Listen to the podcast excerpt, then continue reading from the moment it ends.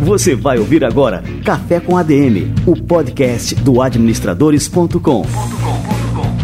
Apresentando Leandro Vieira.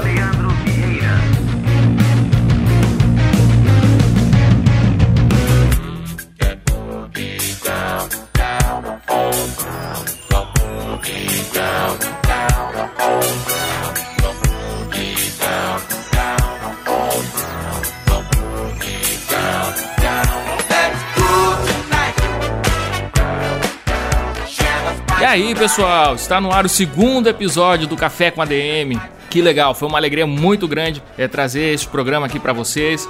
O episódio número 1, um, que foi uma entrevista com Alexandre Espíndola, o encantador de clientes, sobre a magia Disney de encantar clientes, foi um sucesso. A gente recebeu muitos elogios, muitos feedbacks e também muitas sugestões.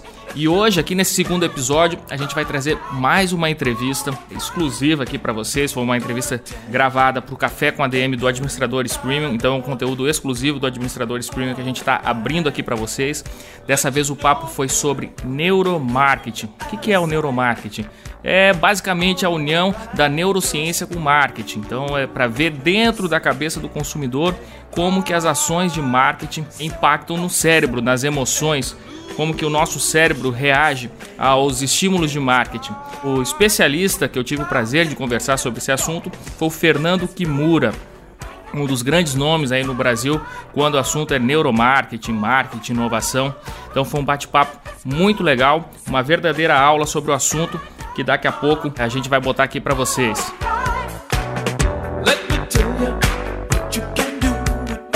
continue mandando o seu feedback, mande mensagem, um áudio aí pelo WhatsApp. A gente tem um, um número exclusivo aqui do programa, é o número 83 998400043. Só mandar um áudio lá pelo WhatsApp que a gente tem acesso imediato e eventualmente vamos postar aqui as mensagens dos nossos ouvintes.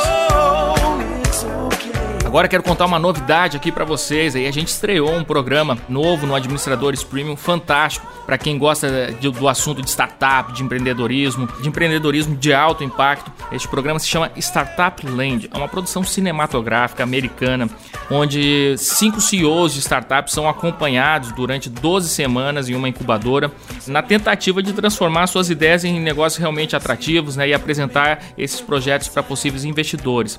Então, uma verdadeira aula na prática prática né, de como que é o processo empreendedor, como que é o processo de montar uma startup e os desafios que isso envolve. E esse programa tem seis episódios, acompanha aí cinco empreendedores de startups de tecnologia e ainda intercala aí a rotina desses empreendedores com entrevistas com figuras renomadas aí do mundo dos negócios, como Steve Case, que foi um cofundador da AOL, o Alex Ohanian, que foi o cofundador do Reddit, e, muitos outros. Né? Então é realmente um conteúdo espetacular, imperdível. Quem gosta do assunto não pode perder e é exclusivo lá do Administradores Premium. O Administradores Premium é a nossa plataforma de conteúdos exclusivos que conta com cursos, workshops, programas desenvolvidos essencialmente para quem quer alavancar suas carreiras, alavancar seus negócios e tudo isso é por uma assinatura única mensal de R$ 24,99 para ter acesso a tudo, é exatamente tudo que existe nessa plataforma você tem acesso sem pagar nada mais além dessa assinatura mensal. Para ter acesso a tudo isso, basta acessar administradores.com.br/premium. Lá tem um vídeo explicativo, tem todo o conteúdo que você tem acesso se tornar assinante. Entra lá administradores.com.br/premium e você vai realmente se encantar. Por falar em estreia, aqui no Café com a DM também temos uma. Hoje é o lançamento do quadro Livro da Semana. Toda semana eu vou trazer uma sugestão de livros, é, não precisa ser lançamento, pode ser alguma leitura que realmente tenha me marcado, como é o caso do livro dessa semana. Vamos lá? Livro da Semana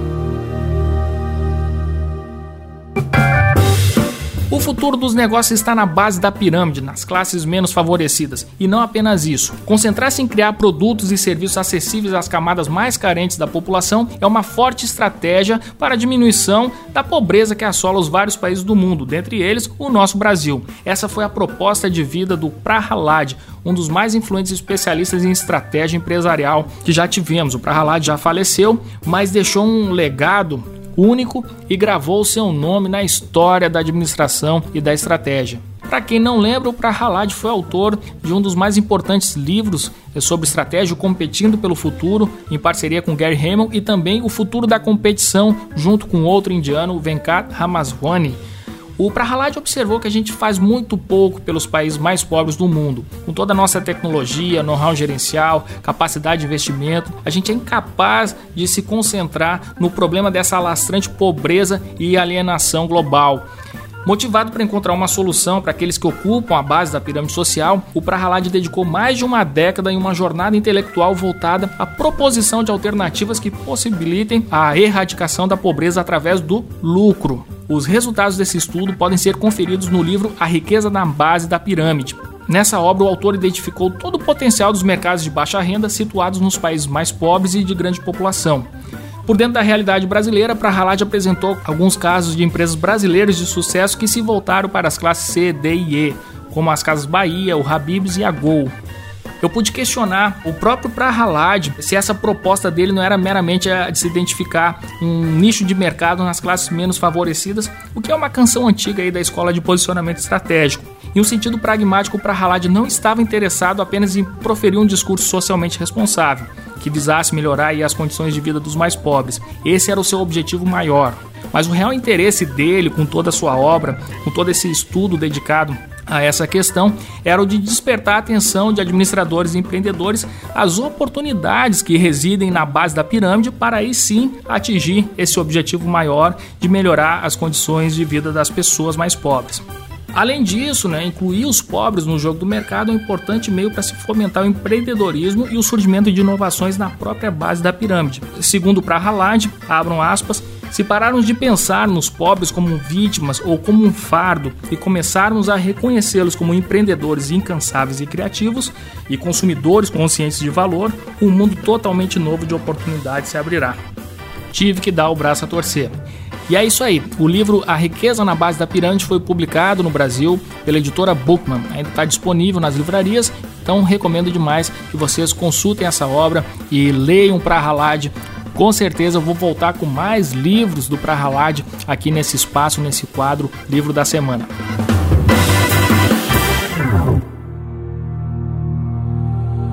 Livro da Semana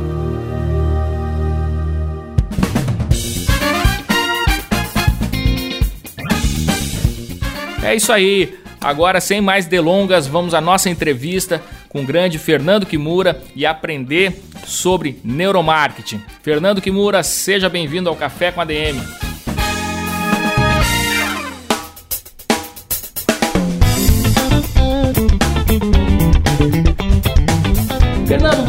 Começar pelo começo. Como é que é o teu background aí, Fernando? É, onde é que você começou a trabalhar? Onde é que vem a sua experiência aí com uhum. marketing, com neuromarketing?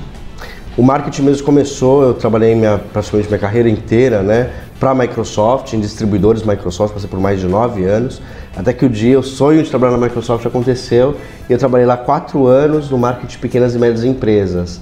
E a Microsoft é uma empresa que ela tenta a todo momento mudar a percepção da pessoa de que software é caro ou não me ajuda para uma pequena empresa, por exemplo. Uhum. E para isso, de certa forma, você precisa do neuromarketing para mudar uma percepção, para mudar o que está na cabeça das pessoas. Então daí veio essa oportunidade de começar a entender um pouco desse universo, né? E aí você começou a estudar neuromarketing, você fez algum curso específico? Como é que foi essa tua imersão? É, na verdade eu, eu criei um blog que eu percebi que tudo que é, eu blogava todos os dias, eu percebi que todos os vídeos e campanhas de marketing que viralizavam tinham sensações por trás. Ou era curiosidade, ou era gamificação, um pouco duvidando das pessoas, né? Então, duvido ou você briga com o instinto. Aí eu percebi que tinha esse negócio de sensações. E por acaso eu li o livro que era A Lógica do Consumo, é um clássico do neuromarketing de Martin Lindstrom, né? E, do e aí eu, né? é, eu fui buscar um curso de neuromarketing, busquei, achei em Buenos Aires. Lá fui eu para Buenos Aires, passei lá quase dois meses para estudar isso na Universidade de Buenos Aires e entender. Estudei agora há pouco também na universidade de, aqui na, na SPM do Rio de Janeiro, aqui no Brasil. Então estou sempre buscando, porque cada um tem uma visão sobre esse tema, né? Tá, e assim, para a gente apresentar bem um tema para o nosso público, o que, que seria o neuromarketing? O neuromarketing é como as marcas conseguem entrar dentro da cabeça das pessoas, as pessoas não percebem isso. Isso faz com que o seu consumidor ou consumidor ou nós compremos de forma inconsciente, a gente não percebe que está comprando, ou a gente ama uma marca. Então, quando você ama uma marca, seja de um carro, seja de roupa, seja um DJ, seja qualquer uhum. é, personalidade, isso se construiu na sua cabeça através de, alguns, de algumas sensações. Então, como uhum. isso aconteceu, né? Então, é isso que o neuromarketing hoje em dia busca, como eu crio conexões emocionais com o consumidor.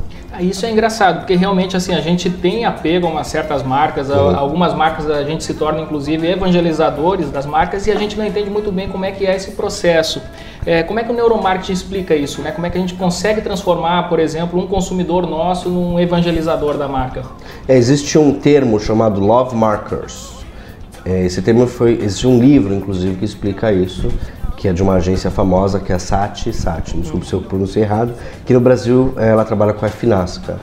E nesse livro, Love Markers, ela explica como as marcas são amadas, toda marca quer ser amada. Então, num quadrante onde a gente analisa uma marca em respeito e amor, marcas altamente respeitadas e desejadas, né, amadas, são Love Markers. Depois tem várias, tem a Apple, tem a Sadia, tem a Havaianas, tem... quantas marcas brasileiras são amadas, o Guaraná. Uhum. Então, uh, a gente ama essas marcas, elas criam essa conexão emocional de fato com as pessoas.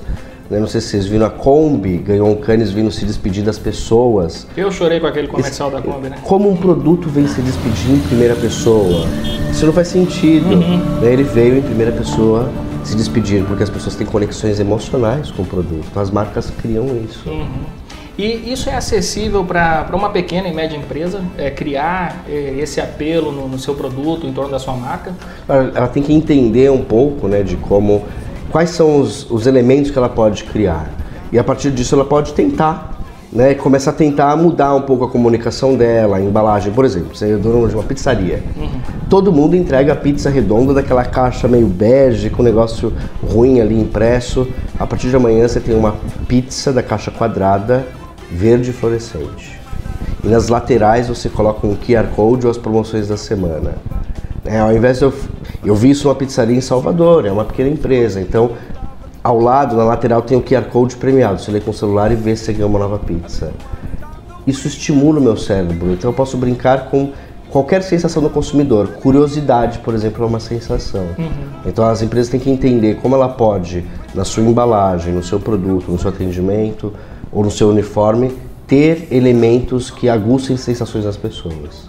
Então a gente tem que fugir daquele tipo de propaganda, por exemplo, assim que a gente é, vê muito por aí, o melhor pão da cidade, ou uhum. Esse tipo de, de, propaganda que tenta enfatizar é, algumas características do produto. Seria mais assim, criar um diferencial em torno é, lúdico, talvez. Lúdico, ou, ou, de criar sensações, sentimentos, esse tipo de coisa. Sim, porque muitas vezes, quando eu trabalho quais são os benefícios do produto, o melhor da cidade, o maior, o melhor eu estou vendendo proposta de valor. As marcas que possuem sensações pré-estabelecidas não vendem isso. A Apple, por exemplo. A Apple vende uma caixa branca com uma maçã que está escrito 128 GB embaixo, ou 32 ou 64 GB. Uhum. Ela não diz mais nada sobre o produto. Né? A comunicação é praticamente inconsciente, ele não explica porque eu tenho que comprar aquilo. Então as marcas podem fazer isso. Eu quero comprar naquela padaria por quê? Porque é a melhor padaria da cidade. Por que não? Porque todo mundo vai lá. Uhum. Então você começa a criar, a embalagem é diferente, o espaço. Então toda essa a parte do customer experience, a experiência que o cliente tem dentro do seu negócio, também isso vai interferir na sensação que o cérebro dele tem sobre você. Uhum. E você falou agora de uma estratégia interessante, assim, a gente vai numa padaria porque todo mundo compra lá. Uhum. Então, assim, a gente tem um comportamento que, que tende a copiar o comportamento de outras pessoas. Como é que o neuromarketing, assim, como é que vocês enxergam isso dentro da, da ótica do neuromarketing? É, isso é visto pela psicologia como é, inconsciente coletivo. Coletivamente, as pessoas tendem a fazer e se comportar da mesma maneira. Né? Então, uh, isso tem ondas. Né? Então, para os adolescentes hoje, talvez existam alguns ícones e eles todos se uh, comportam de acordo com aquele ícone. Se a gente sai do Brasil e vai para outro lugar, a mesma coisa. Então, um exemplo simples. A Giovanna Antonelli usou em uma novela, alguns anos atrás, um esmalte azul, uhum. que virou uma coqueluche. É, todo mundo compra, acha que está parecendo a Giovanna Antonelli. há controvérsias, pode estar parecendo um avatar, mas todo mundo comprou isso. Por quê? Porque as pessoas elas são direcionadas né, a, a, comprar aquilo que todo mundo comprou, a querer. Então a pessoa, por mais que ela seja igual, ela se acha diferente. Mas existe alguma estratégia específica para a gente despertar esse comportamento, é, esse inconsciente coletivo? Sim. Uh, às vezes, por exemplo, você é de uma padaria, voltando, né? Os donos de padaria devem, devem estar curtindo o programa de hoje. Claro que a padaria tem que ter toda uma parte visual, de experiência, qualidade do produto, senão também não vai entregar. Uhum. Mas a partir do momento em que você começa a construir, às vezes na sua padaria, não, nossa padaria tem. Você chega com um carro e tem um valet é inconsciente. Um monte de gente vai pelo vale, porque acha isso chique, isso vem de status, é uma sensação status. Uhum. E as pessoas querem sentir isso. Então, a partir disso, talvez tenha fila e filas de carro de pessoas querendo ir por conta do valet. Né? Ou você paga uma personalidade famosa para ir jantar um dia na sua padaria, alguns dias espontaneamente. Isso vai gerar um boca a boca, tanto offline como nas redes sociais, que daqui a pouco está todo mundo na sua padaria. Né? Então, às vezes isso acontece, a gente pensa que encontrou alguém famoso no estabelecimento, pode ser uma estratégia de pode marketing. Pode ser, pode ser. Claro que também tem todo um sucesso, um caso de empreendedorismo chamado Paris 6, e o nome dos pratos são de artistas famosos. Então tem a sobremesa chama Sabrina Sato. Uhum. Então ele brincou com o nome de famosos e hoje é um dos principais restaurantes aí de São Paulo.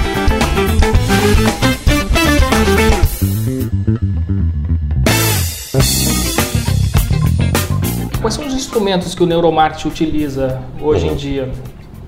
Basicamente, porque o neuromarketing é uma pesquisa, né? Eu consigo uhum. saber o que acontece dentro da cabeça do consumidor medindo três coisas, que é atenção, memória e emoção. E isso é possível medir através de eletroencefalograma ou ressonância magnética, né? E eye tracking, então eu vejo na minha campanha ou do meu vídeo quais foram os elementos e quais onde as pessoas olharam no vídeo. Eu vejo que teve um pico de atenção qual, aonde os olhos estavam focando naquele momento. Então isso é interessante para cross-media, eu começo a entender que tipo de imagem que chama atenção no vídeo pode chamar atenção na minha rede social. Uhum. Tá? Claro, isso já é um estudo um pouco mais profundo, né? Algumas empresas que vão ter acesso a isso, já não é tão aberto. Né? Tá, e isso é uma tecnologia cara? É, na verdade, acho que não é tão caro, né? acho que não é tão uh, popular. Acho uhum. que esse é o principal uh, desafio hoje, né? Então tem uma grande empresa no Brasil que já faz isso, que é a ForBrain. Uhum. Eles têm mais de 500 vídeos brasileiros analisados que acontece na cabeça das pessoas.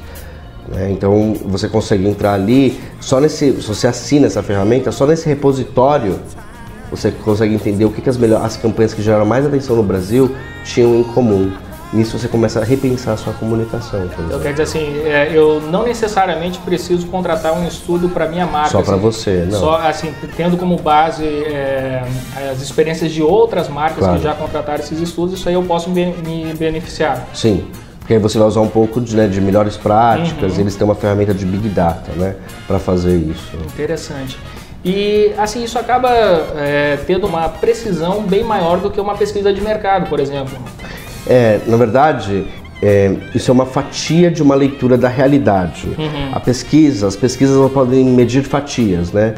Social, econômica, é, enfim, antropológica, essa é mais uma fatia. Uhum. Então, quando eu uno esta fatia neural mais a fatia de uma pesquisa qualitativa ou quant, isso amplia né, as possibilidades que eu tenho de acerto. Uhum. Então, talvez sozinho não tenha o mesmo efeito, então ela vem a complementar isso. É, é eu tenho uma certa resistência com pesquisa. Uhum. É é sobre a veracidade do que a gente coleta claro. numa pesquisa, porque assim, às vezes a pessoa pode mentir, às vezes ela não consegue medir exatamente o sentimento. Não está bem naquele tem. dia. Exatamente, mas assim, uhum. assim, com relação a se for mapeado o meu cérebro, as reações do meu cérebro, eu não tenho como não. medir com, é, com relação a isso. Exato. Inclusive é possível medir não somente o cérebro, mas as expressões humanas. Então, o Paul Ekman, não sei se você conhece, que fez uh, o seriado famoso, Light, Light to, to, Me.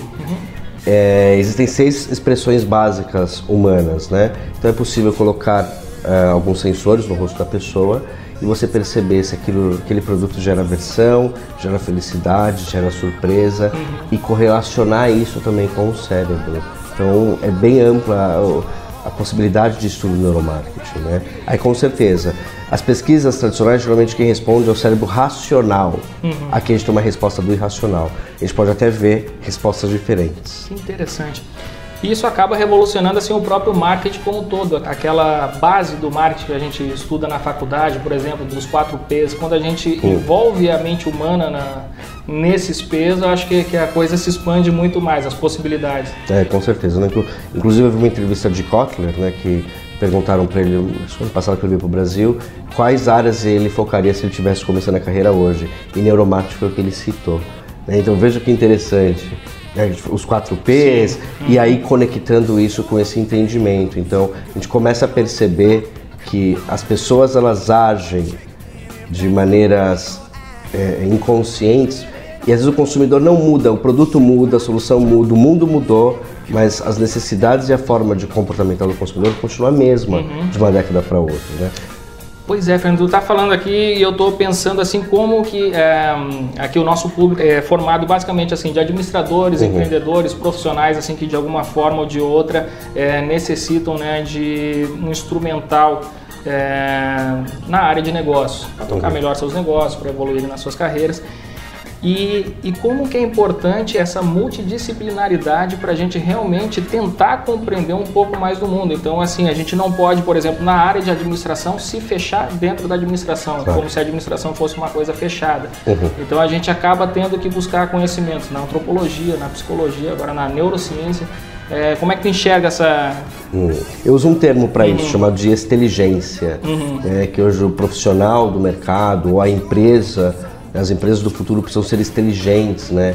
Do, do rapaz da contabilidade conversar com o filósofo, do filósofo conversar com o advogado. E, e, a partir disso, a gente, por mais que são mundos totalmente diferentes, a gente começa a perceber quais são os outros elementos que o outro lado usa para de fato se destacar, né? Uhum. Então isso é extremamente necessário. Tem empresas que são assim hoje. O Google, para mim, é extremamente inteligente. Todo mundo acha que é grátis, que tudo é grátis, que nada é pago, um usuário comum. Uhum. Veja que genial a estratégia da empresa, né? Uma empresa que transforma o mundo, te dá o que você precisa onde você estiver e a impressão que as pessoas têm é que isso é grátis. Sim. Então ela tem uma equipe de inteligência, tem uma inteligência muito grande e muito forte por trás de tudo isso. Uhum. Né? Então você recomendaria para uma empresa, por exemplo, contratar pessoas de áreas diversas, mesmo que isso assim aparentemente não tenha nada a ver na Eu acho que tem é, objetivo, isso, né? tem um né? pouco, uhum. isso tem um pouco de conexão com o design thinking, por exemplo, uhum. onde você é convidado a trazer pessoas de diversas áreas para discutir um mesmo problema, que as respostas podem ser diferentes nesse sentido.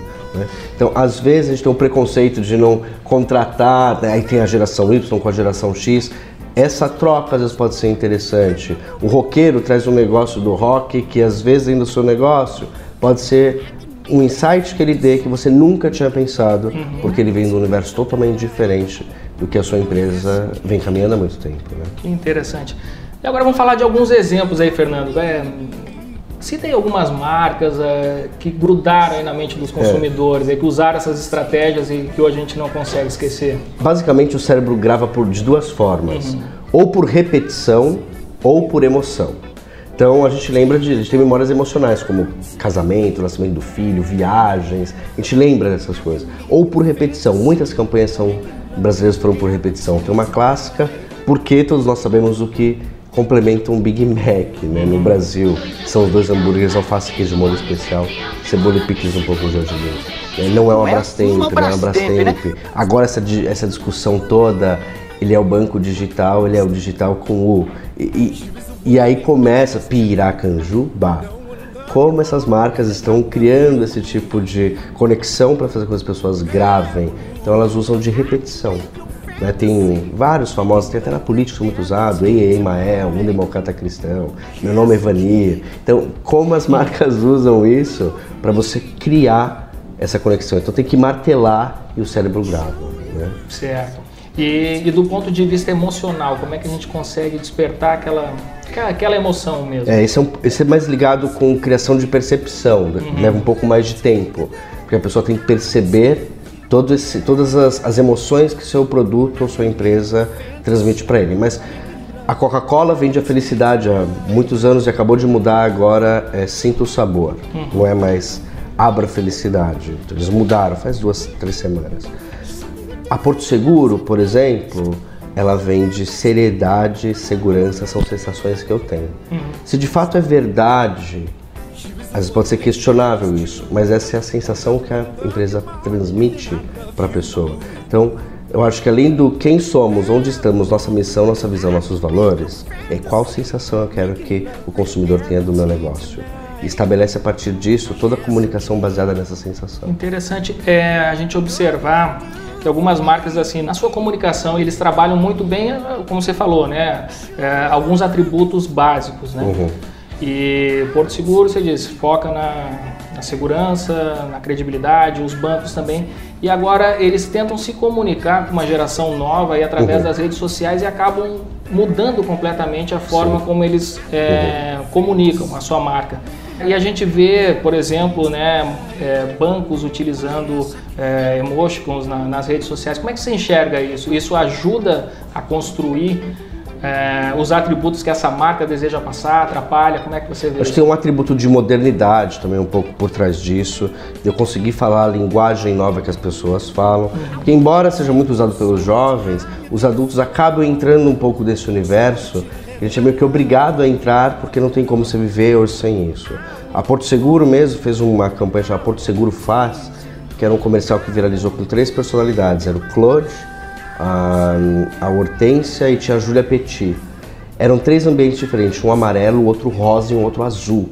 E o azul não era o tom da Porto Seguro. Eles, as marcas estão abrindo mão de uma série de coisas tradicionais, embora seja uma marca extremamente tradicional, uma empresa tradicional, mas da comunicação é inovadora. Por isso que eu acredito nisso, né? A comunicação tem que ser inovadora, mas o produto é o mesmo. Uhum. Né? E eu vou comunicar ele de uma outra maneira. O Itaú, na minha opinião, eu sou meio suspeito para dizer, mas o Itaú ele brinca com isso, ele sabe, ele está tão inserido nesse universo, né? Eu vi uma comunicação, de, desejo que 2016 você só faça bons downloads em 2016. Poxa, que forma de comunicar diferente, né? Então eles já entenderam o espírito e é o novo consumidor. Uhum. Né? Se eu não consigo fazer isso, eu vou ficar só com o antigo consumidor. Então é o que eu chamo de ter uma estratégia de Madonna, uhum. de conseguir me mudar de acordo com a década que eu tô. Né? E aí eu consigo comunicar com esses novos e eles mantêm a tradição com os anteriores, com certeza. Uhum. Fernando, eu sei que você é uma pessoa que assim tem uma visão bem aberta a respeito dos negócios, é, de marcas e, e, que você estuda, por exemplo, alguns ícones né, da uhum. música é, popular brasileira, vamos dizer assim. Uhum. E quais são as lições que você traz aí dessas pessoas que se tornam bastante populares, assim, que até tem alguma resistência de uma boa parte do público, mas que alcançam sucesso? Que lições a gente pode trazer para a nossa própria vida? Eu acho interessante como né, os MCs que estão bombando aí, tem 68 milhões de views, e às vezes eu como empresa não consigo ter isso nem pagando. Uhum. O que tem por trás disso? Né? Então, tem uma música famosíssima no Rio de Janeiro chamada Baile de Favela, um, uma coqueluche. O que tem por trás de Baile de Favela? Né? Então, eu comecei a buscar essas coisas e eu percebi que existem elementos que a gente não observa na empresa. Uhum. Né? Existe alta produção por trás do vídeo. De certa maneira, bom ou não, existe um roteiro, uhum. ok? Existe, ou seja, a música possui elementos que fazem com que isso martele na cabeça das pessoas. O tal do tra, tra, tra, tra, tra, que pegou no carnaval. Vejam, eles usam de princípios neurais para conseguir viralizar. E por que eu não consigo isso na minha marca? Uhum. Né? Então acho que vale a gente observar eles, porque eles são produtos. E eles vêm construindo isso há muitos anos. Né? Então o MC Gui, por exemplo, que conta notinhas de 100 dentro de um Citroën, e o cara tem música da Coca-Cola, né, patrocinada pela Coca-Cola todos eles são consumidores de grandes marcas também. Uhum. Como eu observo esse, esse público e esse público por trás deles. Né? A grande parte do público do nosso país é classe C, D, classes populares, né? Então, tá aí data popular para provar isso pra gente. Então, como eu falo com esse público? Acho que também tá aí uma oportunidade de a gente entender isso. Né? Então, assim, quer dizer, a gente pode aprender sobre marketing, sobre comportamento do consumidor, observando esses ícones. Wesley também, Safadão, claro. Anitta... É é, Wesley Safadão, como assim, né? Uhum. Que eu fui, na hora que eu, ele estourou, mas eu descobri, ele não, não constrói isso do dia para noite, ele está anos construindo essa imagem para agora ele estourar. Ou seja, na minha opinião, é mérito do trabalho que ele fez. Uhum. Né? Então, por que ele faz isso? A gente vê um show deles, tem um menino aí que chama MC Gui, que eu acho bem interessante. O show dele, a montagem, não deixa nada a desejar qualquer artista internacional. Uhum. E milhões de pessoas. Então, como a gente faz isso? Né? Então, assim, é marketing puro e aplicado aí nessa. Eu acho que tem um pouco de marketing, tem um pouco do público que gosta, gosta daquilo, a comunicação que eles usam, o tipo de música. Uhum. Nem todos falam palavrão. É, o próprio baile de favela tem a versão com palavrão e a versão light. Uhum. Veja, ele está pensando em dois públicos. E você, no seu produto, tem duas versões? A gente não tem, às vezes, como empresário, duas versões do meu produto. Uhum. Né? E eles têm duas versões de música, uma light e uma não light. Isso é genial, né? Ponto de vista de criação de produto. Interessante. Se a gente pega uma empresa que tem acesso total ao cérebro do, dos seus consumidores, uhum. eles conseguem mapear exatamente quais são as reações para determinados experimentos, é, o que, que é assertivo na comunicação. Existe um limite ético para isso aí, porque afinal de contas, assim, é, essa tecnologia ela pode evoluir tanto a ponto é, dessas empresas terem controle total da mente dos seus consumidores. Hum. Eles poderiam manipular um pouco mais? Exato. Acredito que sim, isso, isso é um pouco possível. Esse é o, tem um lado bom e o um lado ruim. Uhum. Né? Isso é uma, é uma verdade, já tá, essa bandeira já foi levantada. Mas ao mesmo tempo em que também os consumidores perceberem que eles estão sendo altamente manipulados, haverá uma outra massa que vai alertar isso. Né? Então acho que vai ter também um contra-marketing, ela pode perder tudo por uma única ação se ela quiser alterar demais ou drivar, né, direcionar demais esse comportamento. Né? Mas existem exemplos assim de algumas iniciativas que é, ultrapassaram essa barreira do que é ético, por exemplo? Eu, na minha opinião, na minha visão pessoal, hoje Malboro não tem mais a palavra escrito Malboro, porque ninguém está observando isso.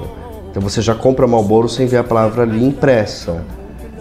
E eles só estão preocupados em ter aquela imagem ali do câncer, do feto. Ok, mas eles já anteciparam, estão vendendo para o cérebro sem mostrar a marca. E o Ministério da, da Saúde, ninguém está preocupado com isso. Entende? Então eles já estão alterando a percepção das pessoas. Uhum. Né, de que o cigarro. Ou tem várias outras marcas que, para mudar, uma que eu amo, que é a Coca-Cola, que todo mundo sabe que eu gosto. Mas a Coca-Cola agora tem a Coca-Cola Life, que ela é verde. Uhum. Ou seja, talvez para mim não funcione, mas nos próximos 50, 60 anos, a cabeça das crianças vai associar isso à natureza. Uhum. Tá? Então a gente associa por coisas bem simples às vezes. E as marcas podem mudar isso, né? essa percepção que a gente tem. Então acho que elas têm que tomar um cuidado de até onde eu estou manipulando o que eu posso e o que eu não posso. Vai caber a cada uma das empresas, porque ela pode perder tudo que ela construiu. No caso de uma Coca-Cola, que é uma empresa tão grande, no caso das empresas de cigarro. Né? Então ela corre um risco de perder também se ela manipular demais todo o público. Existe um, uma técnica utilizada por algumas empresas que, que é a propaganda subliminar. Uhum. Isso aí tem muito a ver com neuromarketing também. Né? Sim, né? de mensagens subliminares Isso. no meio. Na verdade, acho que é um pouco de é uma outra técnica, que às vezes você vê uma imagem, não é bem aquela imagem. Uhum. Né? Essa imagem remete uma uma outra coisa, o seu cérebro tem, tem conexão, sim. Então, eu tô, assim, tô querendo recordar de algum, algumas propagandas. Por exemplo, na década de 80, eu lembro de um caso é, muito famoso, que era a propaganda do chocolate batom. Então era uma, uma criança que hipnotizava a outra que estava do outro lado da tela, né? Compre batom, compre batom, seu filho merece batom.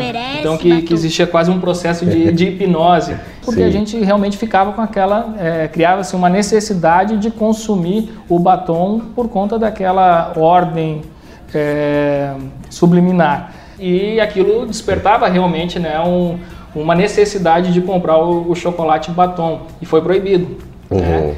Então, assim, que isso existe, se eu não me engano, está é, tá no regulamento da, da, publicidade, pelo menos no Brasil, que é proibido utilizar essas técnicas né, de propaganda subliminar, essas mensagens. Existe um, alguma forma das empresas criarem um vínculo emocional é, com as pessoas sem ultrapassar esses limites éticos?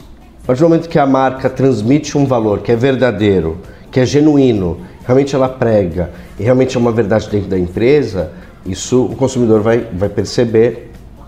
E muitas marcas, o consumidor ama ele não pode consumir. Hum. Eu, eu nunca tive, mas eu amo a BMW. Ok? Hum. Eu, eu sei que se eu tiver, eu vou amar, inclusive, ainda mais. A marca transmitiu tudo isso para mim. Ok? Então, as marcas conseguem de certa maneira, criar isso, estabelecer isso. Muitas vezes o consumidor nem vai comprar o seu produto, mas eu tenho respeito, apreensão, né, ou seja, desejo pelo produto. São todas as sensações que a marca e o universo da marca implementaram na minha pessoa e implementam em várias outras é, pessoas. Interessante. Né? Você falou agora, eu lembrei da, da, Harley Davidson, por exemplo. Assim, eu nunca andei numa Harley, não, não tenho uma Harley, não sei nem andar de moto. Mas assim, eu tenho uma admiração muito grande pela marca, pela forma como ela cria é, um vínculo emocional com seus consumidores e acaba que é, volta e meia eu quero consumir algum produto com a marca Harley, uma camiseta, um chapéu ou uma jaqueta.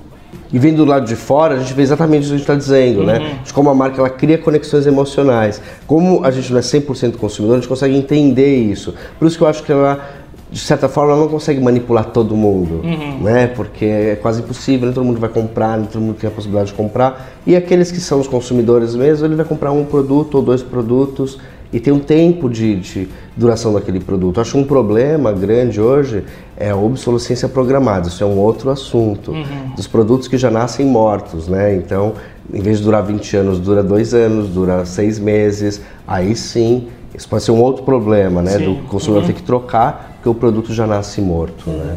Quando a gente cria um, um novo produto, existe um, um tempo é, de adaptação do mercado a esse novo produto. Você uhum. falou que, por exemplo, o cérebro rejeita o que é novo, ele tem uma certa aversão. De, padrão, uhum. que é novo, porque assim, o cérebro ele ou deseja, né, ele responde por desejo ou aversão.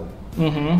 Então, por, é, a gente olhar padrão, né, o novo é sempre o cérebro olha de forma aversiva para isso, porque é novo, uhum. tá? Então, como eu crio um novo que seja desejo? Aí tá o desafio do marketing, da área de produtos, de criar um negócio que uhum. gere desejo nas pessoas. Tem produtos que já nascem novos, que todo mundo quer. Tem produto que nasce novo e todo mundo, não, vamos esperar todo mundo comprar, uhum. depois a gente compra para ver se é bom. Pode ser desde um iogurte né, a, a, um barco. Sim. As pessoas esperam às vezes um tempo. Uhum. O que tem por trás disso? A marca. Existem marcas que têm um poder de comunicação tão grande que na hora que ela lança o novo, todo mundo quer. Perfume é um pouco assim. Sim. Novo perfume. Não existe lá, um risco. Do Carolina né? Herrera. Uhum. Uhum. Chu que são todos Chu and Chu. Chu and Chu, João Pessoa. Todo mundo vai. Como é esse Chu and Chu, João Pessoa? Uhum. Vou lá e compro. Né? Por que eles criam isso? Porque já tem uma Aí tem uma sensação por trás, já tem uma segurança, uma confiabilidade e um relacionamento criado com aquele consumidor. É, antes aí, só a Apple consegue isso por conta disso. Uhum. Então, marcas novas ou produtos, ou você tem um produto que não tem nada a ver com o segmento que você é conhecido, você lança esse produto. Talvez você tenha uma certa rejeição no começo. Uhum. Né? Isso acontece mais no ramo de tecnologia, você acha assim? Porque, por exemplo, a gente vê o lançamento de um o relógio da Apple, por exemplo. Uhum. Então, é, aquilo começa, conquista primeiro aqueles caras que são fãs enlouquecidos pela marca, tá todo mundo já com o Apple Watch, né? Uhum. É, e isso demora um tempo para cruzar esse, digamos assim, é, trazendo um termo aí, é, cruzar o abismo né, entre o early adopter né, e, um, e o consumidor mais é, conservador, digamos assim. É, qual que é a estratégia? Pra justamente, você, uhum. você conquista o World Adopter, você tem já uma legião de fãs da marca tal, está todo mundo usando o Apple Watch. Mas o conservador, ele demora um tempo para aceitar aquilo ali, acreditar de, naquele produto. Demora, mas acho que algumas marcas conseguem fazer com que todos tentem ter um, um comportamento de early adopter, no caso uhum. da Apple. Todo mundo que pode ter a possibilidade financeira, às vezes nem dá um jeito, vai tentar ser o primeiro a ter o produto. Uhum. Porque tem early adopter, early majority, que é logo uhum. abaixo, né? Early minority e laggards, que são os retardatários. Sim. Esses consumidores nunca vão, não são tocados por esse tipo de, de produto, uhum. né? Mas eu acho que a Apple tem esse poder de conseguir fazer com que early majority vire um early adopter, uhum. entende? Então, ela consegue trazer porque eu quero naquele momento. Porque depois perde o lado né, fã, eu, ah, eu, eu tinha o produto antes de todo mundo. Mas assim, é. às vezes, por exemplo, você não enxerga. É, no caso, a gente está introduzindo um novo modelo de relógio que ele uhum. assim quebra todos os paradigmas com relação ao relógio tradicional. É, ou pegando o exemplo, por exemplo, também do, de um produto que é, nem, nem chegou a, a nascer para o público, o, o Google Glass. Google Glass, exatamente é, não se choca justamente nessa tentativa de se criar um novo hábito, por exemplo, assim, as pessoas Sim. não, não quero virar, por exemplo, um ciborgue andando na rua com um Google Ao mesmo tempo, muita gente tinha curiosidade. Sim. É que eu acho que, na verdade, essas duas marcas, né, que é o Google e a Apple, elas têm um poder de transmitir de que elas são coisas do futuro uhum. e que elas sabem como vai ser o mundo, que a gente quer estar próximo disso. Diferente talvez de um outro produto, né, um novo carro às vezes, até uhum. de marcas que a gente conhece, um novo Volkswagen, um novo Fiat. A gente tem certa restrição de comprar o produto, a gente espera passar os seis primeiros meses para eles ajustarem os problemas Sim. que às vezes nem ocorreram uhum. para a gente comprar o carro depois. Né? E na Apple não tem isso. Se o relógio vem com problema não vem problema, tanto, olha que interessante, como eles estabelecem o grau de confiança, se dá um problema no produto, eles trocam o produto para uhum. você. Então a marca, realmente, ela está muito além, aí tem a ver com customer experience, né, com a experiência do consumidor, para criar toda essa percepção. Não, eu comprei antes, estava com problema, me deram outro. Aí é a tratativa de atendimento ao consumidor Sim. da marca. Uhum. Né? Então, ela tem um poder midiático, na minha opinião. E agora vamos trazer um pouco o nosso bate-papo, Fernando, para a realidade desses pequenos e médios empresários. Uhum. É, então, assim, algumas lições é, porque é interessante a gente estudar esses casos de sucesso, porque assim, a gente tem um, um insight ou outro que a gente pode trazer para os nossos negócios. Uhum. Né?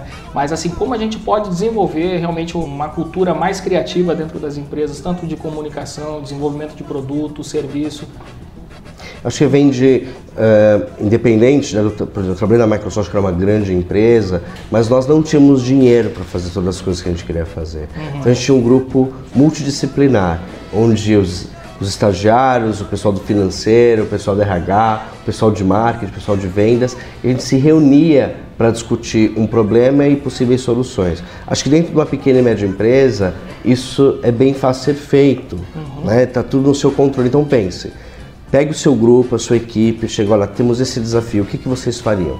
Hum. E começa a pegar, mande as suas ideias por e-mail. Né? Tem uma empresa aqui em João Pessoa que eu conheci, fiquei encantado, chama Softcom.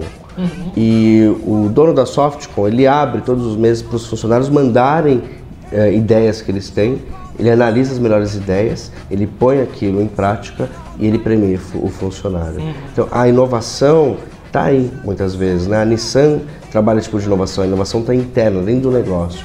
Então, a inovação já está dentro da sua empresa.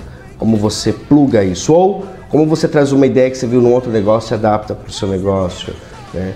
Tem N ideias por aí que não gastaram milhões de dólares, uhum. muito pelo contrário. Precisam ali de boa vontade e algumas pessoas para fazer. Né? Tá, e existe algum conceito que já vem sendo trabalhado, então, que essas pessoas, é, pequenos médios empresários, é, que estão à frente assim, de pequenas organizações, eles podem estudar já e colocar em prática nos seus negócios? Eu vejo que todo pequeno e médio empresário tem ali, de certa forma, a sua listagem de clientes, seja isso num sistema caríssimo, seja isso no Excel, seja isso numa caderneta. Você sabe quem são os seus principais clientes e o que você faz para atender eles de forma diferente usando tecnologia ou bom atendimento, e a gente cai num conceito chamado de Creative Relationship Management. Então, significa gerenciamento criativo do consumidor. Como você pode ser criativo no momento que você vai se relacionar com essa pessoa. Né? Então, talvez esse seu atendimento criativo, você ser proativo, você já lembra de uma necessidade de mandar um produto, enfim, sabe que é aniversário dele, manda um vídeo no WhatsApp desejando feliz aniversário, tudo isso vai impactar, porque esse cliente tem uma percepção sua, uhum. né, de realmente de proximidade, que às vezes uma pequena empresa consegue fazer. Esse é o valor da pequena empresa. A grande empresa está muito distante do consumidor. Uhum. Ela não consegue criar esse one on one, né? Um, o dono falando com o cliente, uhum. né? Eu, o dono era saber, o cliente era saber quem é o dono. E esse é um diferencial que a pequena e média empresa hoje ainda possui. Então, como você pode falar com o seu consumidor diretamente, ajudá-lo, ele perceber que você está por trás do negócio. Né? É importante o cara ter a preocupação de gerenciar o seu negócio de forma diferente. Porque assim, você falou, por exemplo, que as pessoas tendem a copiar, por exemplo, o comportamento uma das outras. Né? Uhum. Né? E nos negócios a gente observa a mesma prática. Assim, são as empresas que não, não têm nenhum diferencial com relação às outras, assim, elas não ousam ser diferentes, mesmo pequenas e médias empresas, uhum. que podem justamente aí adotar é, essas práticas mais inovadoras e que, que, não custam nada, né? Uhum. Então, é, eu já perdi a conta, por exemplo, de quantas vezes eu já preenchi um cadastro numa loja e, jamais recebi qualquer tipo de comunicação, por exemplo. Né? É desacreditado já. Né? Exato. Então, assim, a gente já foge disso. Quando pergunta, ah, você já tem cadastro na loja? É, então a gente já tem até um, certo receio de dar os dados, porque sabe que aquilo ali é uma perda de tempo, que não vai uhum. dar em uhum. nada, né? E... Acho que vale de criar, uhum. é a empresa criar é por trás disso uma dinâmica Né? Ter ali ou uma agência pequena também para atender, que a pequena agência vai estar dentro do seu preço, dentro do seu bolso, né? e vai poder te ajudar de você se relacionar mensalmente com essas pessoas que estão no seu negócio, pode fazer a diferença. Uhum. Então, se você faz e ninguém faz, você já vai aparecer de forma diferente. Né? Uhum. Né? Então acho que aí tem um, um ar de oportunidade muito maior do que com as, as, grandes empresas, por exemplo. E a outra coisa que eu observo também, Fernando, é, por exemplo, assim, estabelecimentos que têm um grande fluxo de pessoas e que não sabem quem é que frequenta o seu estabelecimento. Uhum. Né? Então, uhum. qual que seria assim, uma, uma, alternativa boa? Por exemplo, eu tenho um, um restaurante, aí eu recebo 300, 400 pessoas por dia no meu restaurante e não tenho dado de uma delas. O que, que seria, qual que seria uma estratégia interessante para. Ah, eu vejo diversos, né? Desde cartão fidelidade, que é uma coisa simples para eu conseguir capturar, uhum. descontos exclusivos, enfim. É, por que não né, as pessoas lerem ali no, no, restaurante alguns QR codes nas comidas premiados, você consegue pegar e capturar quem são essas pessoas. Uhum. Então, a partir disso, eu crio um mailing, uma base, porque esse cliente está aqui, saber o que ele achou, do almoço, mandar para ele uma pesquisa, porque é nisso que está ali a resposta que você precisa que ninguém te deu e ele não vem a segunda vez no seu uhum. restaurante. É como eu consigo, talvez uma pesquisa em papel, por favor, responda e ganhe um sorvete. Uhum. Sempre criando aí um, um, benefício imediato. Mas se você entregar um dia de sorvete todo mundo responder, você pode ter uma resposta para o seu uhum. negócio que até agora você não teve. Né? É verdade. É isso aí, né, Fernando? Assim, são lições assim é, criativas que acho que todo mundo pode implantar no seu, nos seus negócios. Uhum. Agora eu queria que você passasse para o nosso público é, como se informar mais a respeito do neuromarketing, assim, quais são as suas referências aí, Fernando? Fora o curso do Fernando aí, academia neuromarketing.com.br, todo o Brasil. No Brasil inteiro é. o curso. É um curso itinerante presencial uhum. de um sábado em várias capitais do Brasil. Né? Tá, então essa é a dica número um. E aí as pessoas assim é, que que sites, referências que as pessoas podem se informar mais e pegar mais informações aí, livros que você quer indicar? É, eu gosto muito do livro que chama Lógica do Consumo, do Martin Lindstrom. Uma grande referência no Brasil é um professor muito querido que é o Pedro Camargo. É, o Pedro Camargo tem um, livro de neuromarketing, ele tem um que chama, muito interessante para as mulheres, mas os homens também é uma boa leitura. Eu compro sim, mas a culpa é dos hormônios. Ele explica a diferença do cérebro do homem e da mulher, também é uma ótima referência. Outros dois que eu gosto muito, Marcas no Divã, de Jaime Troiano, é sensacional. E Oportunidades Disfarçadas, é um livro que explica como grandes marcas surgiram no meio de grandes crises mundiais. Então você percebe o que eles fizeram para se readaptar ali.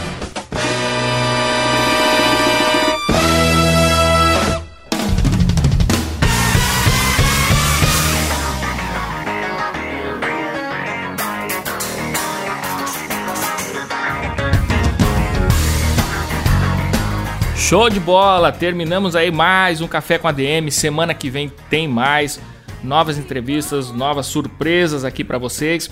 Não deixem de enviar sua mensagem falando o que, você está achando do programa. Isso é essencial para a gente continuar aprimorando, melhorando, evoluindo cada vez mais. O nosso WhatsApp é o 83 99840 0043. É um prazer enorme poder receber suas mensagens, o seu feedback. Então até a próxima semana com mais um Café com a DM.